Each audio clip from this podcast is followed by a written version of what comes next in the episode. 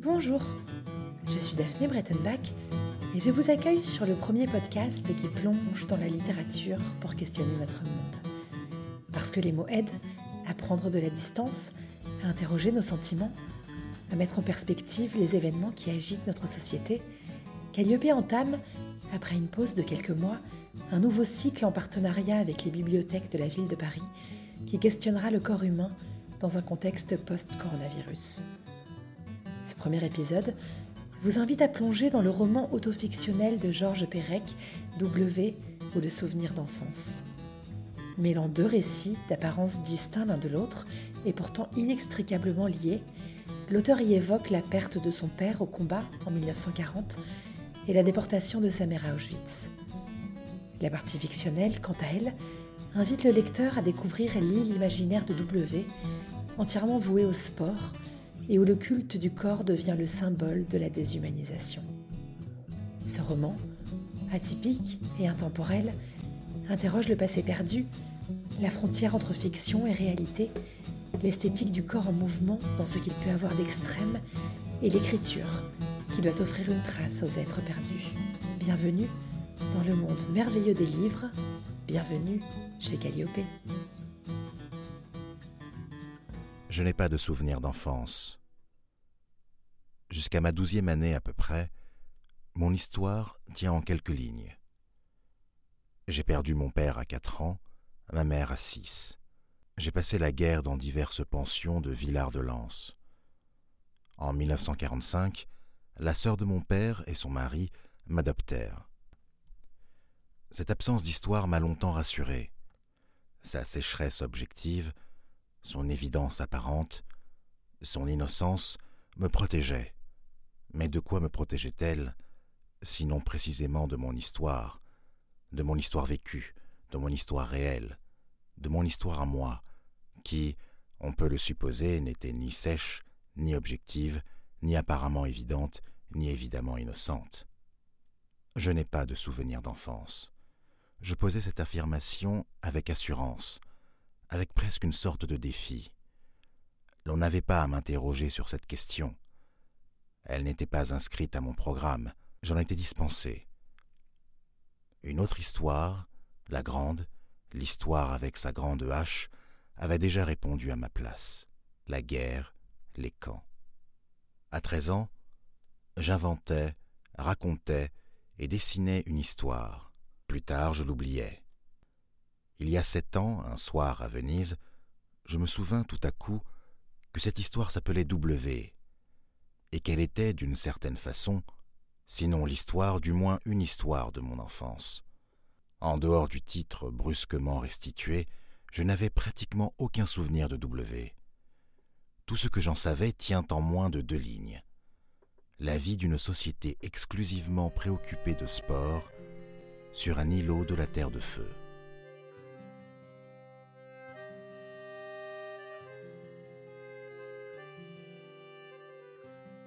Georges Perec, de son vrai nom Peretz, est un écrivain français né à Paris en 1936 de parents juifs polonais. Il grandit dans le quartier de Belleville où il connaît une enfance difficile. Son père est tué au front en 1940 et sa mère déportée à Auschwitz en 1943. Avant d'être arrêté, cette dernière envoie son fils en zone libre.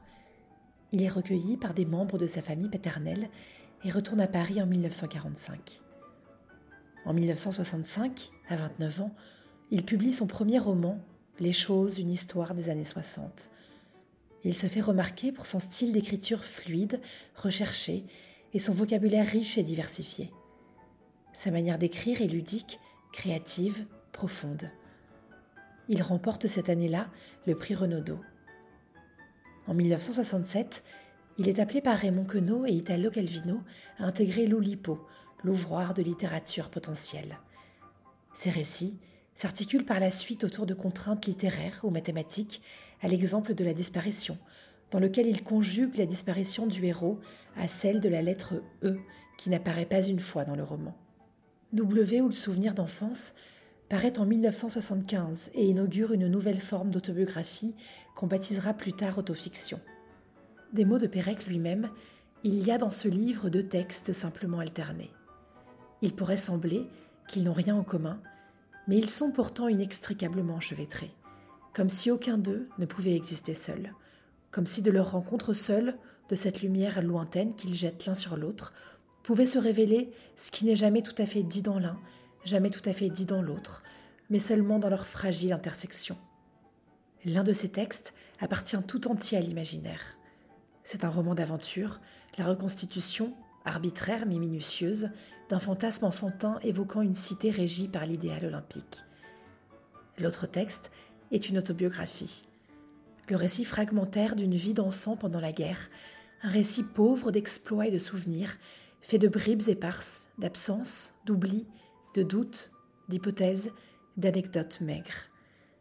Le récit d'aventure, à côté, a quelque chose de grandiose ou peut-être de suspect, car il commence par raconter une histoire et, d'un seul coup, se lance dans une autre. Dans cette rupture, cette cassure qui suspend le récit, autour d'on ne sait quelle attente, se trouve le lieu initial d'où est sorti ce livre, ces points de suspension auxquels se sont accrochés les fils rompus de l'enfance et la trame de l'écriture.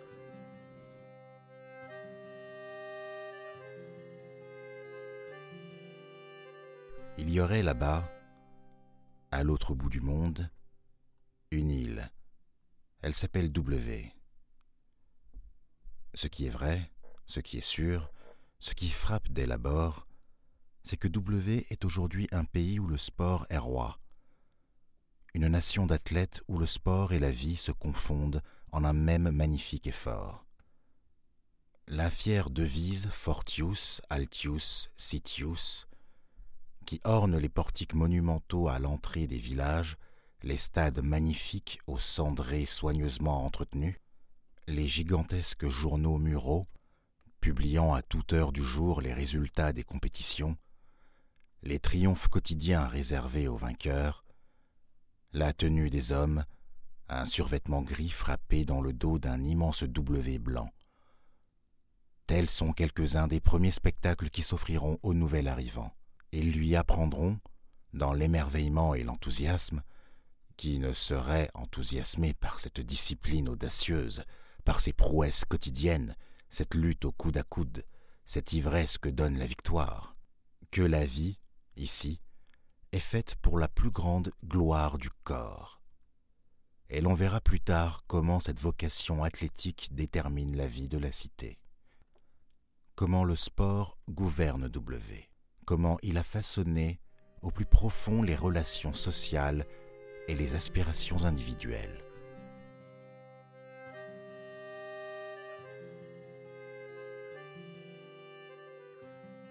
Le récit évoque la petite enfance de Georges Peretz auprès de ses parents, Isek et Sirla, tous deux juifs polonais venus à Paris au lendemain de la guerre de 1914.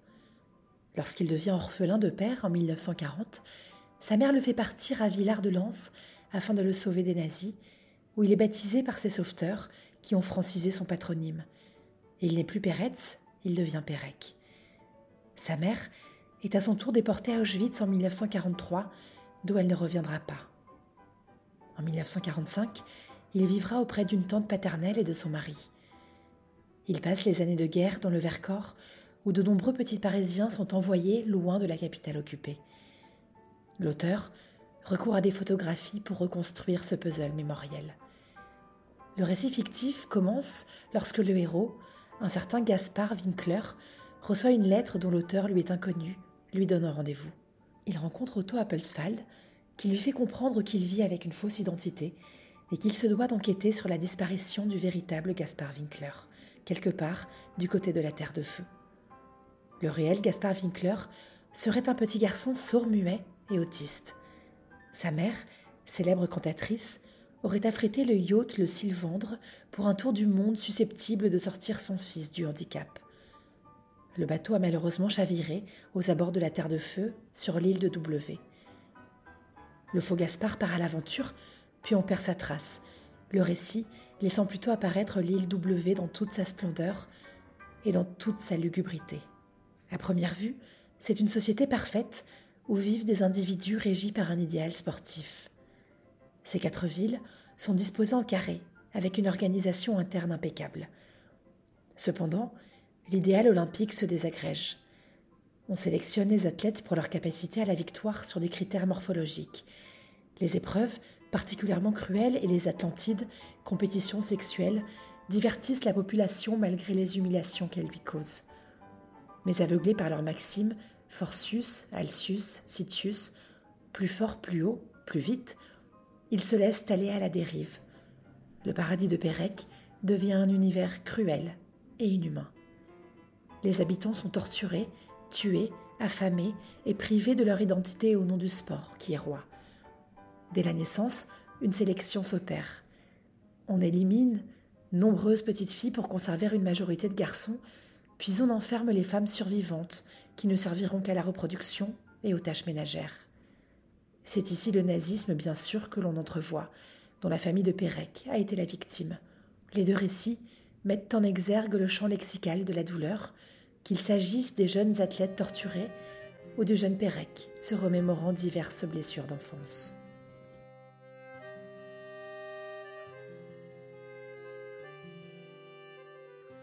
L'athlète W n'a guère de pouvoir sur sa vie. Il n'a rien à attendre du temps qui passe. Ni l'alternance des jours et des nuits, ni le rythme des saisons ne lui seront d'aucun secours. Il subira avec une égale rigueur le brouillard de la nuit d'hiver, les pluies glaciales du printemps, la chaleur torride des après-midi d'été. Sans doute peut-il attendre de la victoire qu'elle améliore son sort. Mais la victoire est si rare et si souvent dérisoire. La vie de l'athlète W n'est qu'un effort acharné, incessant, la poursuite exténuante et vaine de cet instant illusoire où le triomphe pourra apporter le repos. Combien de centaines, combien de milliers d'heures écrasantes pour une seconde de sérénité, une seconde de calme. Combien de semaines, combien de mois d'épuisement pour une heure de détente. Courir, courir sur les cendrées, courir dans les marais, courir dans la boue, courir, sauter, lancer les poids, ramper, s'accroupir, se relever, se relever, s'accroupir, très vite, de plus en plus vite, courir en rond, se jeter à terre, ramper, se relever, courir, rester debout, au garde à vous, des heures, des jours, des jours et des nuits. À plat ventre, debout, habillez-vous, déshabillez-vous, habillez-vous, déshabillez-vous, courez, sautez, rampez, à genoux. Immergé dans un monde sans frein, ignorant des lois qui l'écrasent, tortionnaire ou victime de ses compagnons sous le regard ironique et méprisant de ses juges, l'athlète W ne sait pas où sont ses véritables ennemis, ne sait pas qu'il pourrait les vaincre et que cette victoire serait la seule vraie qu'il pourrait remporter, la seule qui le délivrerait. Mais sa vie et sa mort lui semble inéluctable, inscrite une fois pour toutes dans un destin innommable.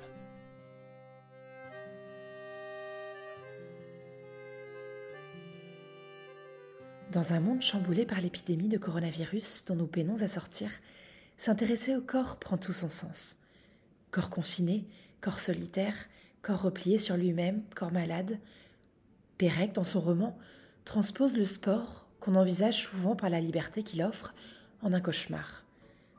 La cité de W est fondée sur une organisation olympique rigoureuse. Tout est orchestré par une organisation suprêmement habile et inaccessible, jusqu'à la nourriture des athlètes, régime savamment déficitaire en sucre qui les met en perpétuel état de demande sans les abrutir complètement. Tout est calculé, jusqu'aux irrégularités qui viennent apparemment troubler et fausser les compétitions. Plus la description s'avance, plus la mécanique de ce réglage devient opaque et étouffante. Inutile d'attendre la fin du roman pour comprendre que ce paradis olympique n'est autre qu'un camp de concentration. D'une activité éminemment agréable, le sport devient un enfer. Mais s'il est un autre aspect sur lequel la relecture contemporaine du roman de Pérec interpelle, c'est bien celui de la mémoire. Pérec retranscrit les souvenirs de ses premières années de manière décousue, parfois trouble. Sa mémoire est incertaine. L'utilisation du présent lui permet de poser un regard d'adulte sur ses années passées.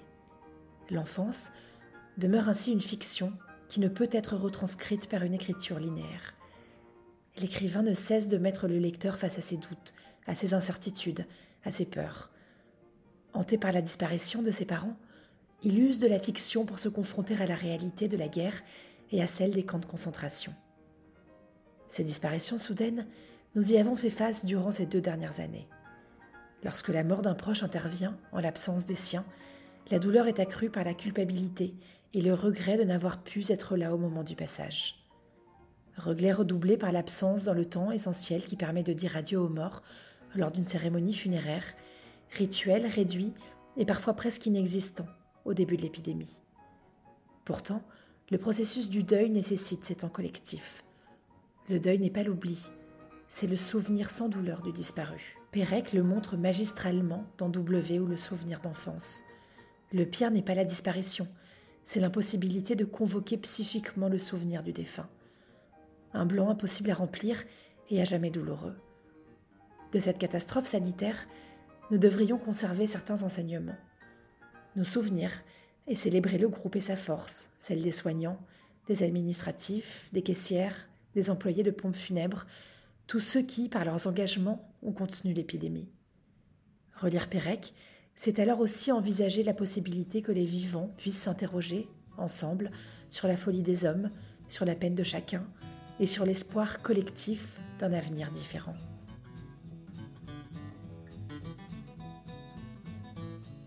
Merci d'avoir écouté ce 29e épisode de Calliope, réalisé avec l'aide précieuse de Régis Madiengo, dont vous entendez la voix lors des extraits de lecture du texte de Georges Perec. Dans deux semaines, nous plongerons dans un texte contemporain surprenant de Daniel Pénac, avec son journal d'un corps. Nous vous donnons également rendez-vous en direct et en public le mardi 14 décembre prochain à la médiathèque Françoise Sagan à Paris pour l'enregistrement d'un épisode exclusif autour de l'œuvre d'Haruki Murakami. Vous aimez l'émission? Dites-le nous avec des étoiles, 5 dans l'idéal, sur vos applications de podcast. Rendez-vous aussi sur Instagram, sur Facebook et n'hésitez pas à vous abonner à notre newsletter. Et surtout, n'oubliez pas de lire et d'écouter des podcasts très bientôt.